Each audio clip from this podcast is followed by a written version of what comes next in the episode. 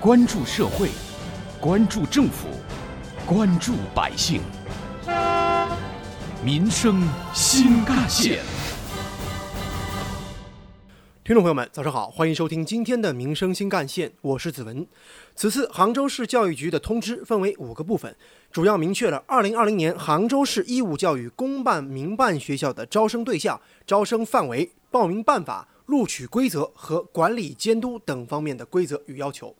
咱们先说招生对象的内容。根据《义务教育法》等相关法律法规的规定，杭州市义务教育学校招生对象为三类：一、本区县市户籍适龄儿童；二、符合条件的流动人口随迁子女；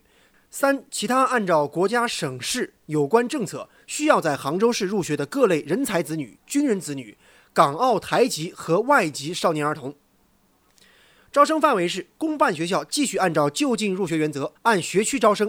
公办初中按小学对口直升或按学区招生；民办学校在审批地范围招生。审批地未招足的民办学校，可向全市补招一次。由杭州市教育局审批的民办学校，可在十区范围内招生。如学校提出申请，市教育局同意，也可以面向学校所在区招生。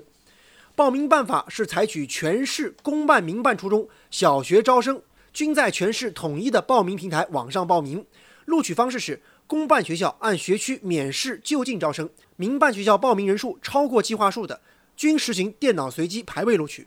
需要关注的重点是，电脑随机排位录取明确了三个全部要求，即报名人数超过招生计划数的民办学校全部实行电脑随机排位录取。核定的报名人数全部参加电脑随机排位录取，核定的招生计划数全部通过电脑随机排位产生。对此，不少杭州市民表达了自己的观点。呃，公平公正的发展教育事业，然后望尽快解决市区间公办教育不平均的问题。挺好的呀，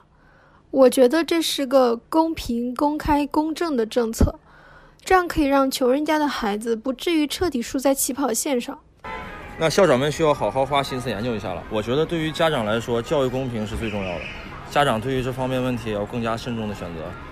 此次通知，不少家长和学校关注的重点那，就是实施公办、民办学校同步招生，也就是说，民办学校录取与公办学校的第一批录取同步进行，继续实行同类排序靠后，即选报民办学校但未被录取的学生，由报名地教育行政部门按照同类排序靠后的原则。统筹安排到公办学校就读。为了确保义务教育招生工作的公平公正，通知还对加强招生的组织管理提出了要求，要求各地各校要主动公开招生信息，主动接受社会监督。电脑随机排位应有公证机构参加，全程接受社会监督。除一体等专门学校，从二零二零年起，普通义务教育学校停止招收各类所谓特长生。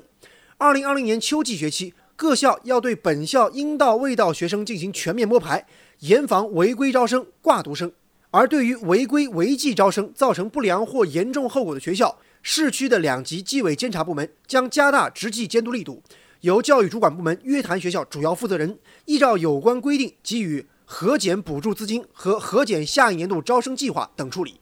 并视情节轻重追究相关人员责任，把义务教育招生工作。纳入市对区县教育工作的业绩考核。昨天的发布会还公布了杭州今年初中小学招生时间安排：小升初个别生网上登记和小学毕业生信息网上确认将于五月十八号到二十二号进行；小升初网上报名将于六月四号到八号进行；六月十五号进行民办初中电脑排位；小学招生网上报名将于六月十号到十六号进行；七月二号进行民办小学招生电脑排位。这里也请广大家长关注杭州教育网、杭州教育发布微信公众号等信息的发布。通知原文可以到杭州教育的官网去查看。挖掘新闻真相，探究新闻本质，民生新干线。继续回来，在昨天杭州市教育局发布通知的同时呢，也再次强调，为了杜绝超计划招生。招收挂读生等违规招生行为，杭州市将进一步加强对招生工作的组织和监管，各级的纪检部门也将全程参与，加强执纪监督，加强问责。这其中就包括加强信息公开，加强过程管理，加强查处力度。同时，针对于广大家长比较关心的民办学校择校热问题，杭州市教育局相关负责人在发布会上表示，这实际上反映了广大家长对于优质教育的期盼。为了让孩子们在家门口就可以上好学校，杭州市将通过实施基础教育设施年度建设计划，深化新名校集团化战略，实施高素质专业化教师队伍建设等工程举措，全面促进基础教育优质均衡发展。对此，不少网友也表达了自己的观点。网友多福多寿说：“这只是第一步，以后很多民办学校就真的要想想自己该往哪个方向发展了。”另外，网友徐国通则表示。希望下一步赶快解决公办教育不够均衡的问题。另外，网友金立祥则说：“终于来了，这个政策我双手赞成。”有关于我们今天关注的杭州市发布二零二零年义务教育学校招生入学工作通知的内容，接下来您将听到的是本台特约评论员、资深记者叶峰老师的观点。杭州市二零二零年中小学招生的具体办法终于出台了，其中公民同招，民办学校在审批地招生。民办学校的报名人数多于招生人数时，全部参加摇号，这是一个不出意料的结果。杭州的特色大概就是一名适龄儿童不能同时兼报公办学校和民办学校。我认为这个政策的本意是要降温民办热，目前的这些规定可能也会取得暂时的效应。但是如果教育行政部门不能有效地提高所有公办学校的教育质量，那就会成为所谓的学区房价格不断上涨的实际推手，这是一个显而易见的结果。同时，令人不解的是，按杭州市的办法，民办学校如果招生人数不足，还可以有一次补招的机会。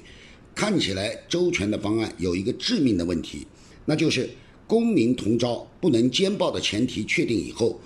补招生的民办学校的生源对象在哪里？值得关注的是，杭州市出台的这个办法比省教育厅三月十一号公布的二零二零年中小学招生办法晚了六十天，几乎让所有的家长焦虑了、纠结了六十天。这样的效率和质量，应该是有可以提高的空间。有关于我们今天重点关注的公民同招的内容呢？人民日报也曾发表评论文章。公民同招是教育均衡化的重要一步。文章指出，教育是民生工程，教育均衡直接关系人民福祉。近年来，全国为了推进教育的硬件均衡，国家实施了校舍标准化建设、义务教育部改革项目等；为了推进管理均衡，各地探索推行学区化、集团化办学；为了推进师资的均衡，县管校聘等等措施应运而生。乡村任教经历在各类评比当中也越发重要。为了推进生源均衡、公民同招、严格电脑排位、完善招考制度等措施层出不穷，同时也为了推进学生的成长均衡，免试就近入学、学生减负、五位并举、防止学前教育小学化、整治校外培训机构等等措施也是不断更新。由此可见，教育均衡是一项系统工程，而公民同招正是教育均衡当中的重要措施之一。从2018年的数据来看，全国民办学校数量比重已超三分之一。而就读学生比重约为五分之一，在江浙一带比重或许更要高。生源均衡意味着入口要均衡，所以公民同招也被誉为起跑线上的教育公平，这是教育均衡迈出的重要一步。从国家发展大局来看，同时也从一个孩子的长远发展来看，公民同招是时势所急、大势所趋。但是也有人表示，这样一来，一部分学生二次选择的机会没有了，一部分受制于住房的家长寻求改变的渠道变少了。一部分民办学校的生源要受影响了，种种不确定性增加了。凡此种种问题，尽管长远来看都是能够解决的，然而当下每一刻每一个变化都牵动着无数家长和孩子的心。所以，如何把这件好事尽量办得更加周全，让配套措施更加完善，让这项惠及民生的好事在迅速落实的同时能够柔软的落地，这是当前的关键。特别是加强公办学校体制机制创新，创办出一系列特色优质的公办学校来。同时，协同加强家庭教育、校外教育和社会教育，实现生源本身的优质均衡。这种协同观和整体观是推进教育均衡任何时候的必要措施。也只有这样，教育均衡才能够真正的提高教育福祉，实现教育公平和教育效率的融合并进。好，感谢您收听今天的民生新干线，我是子文，下期节目我们再见。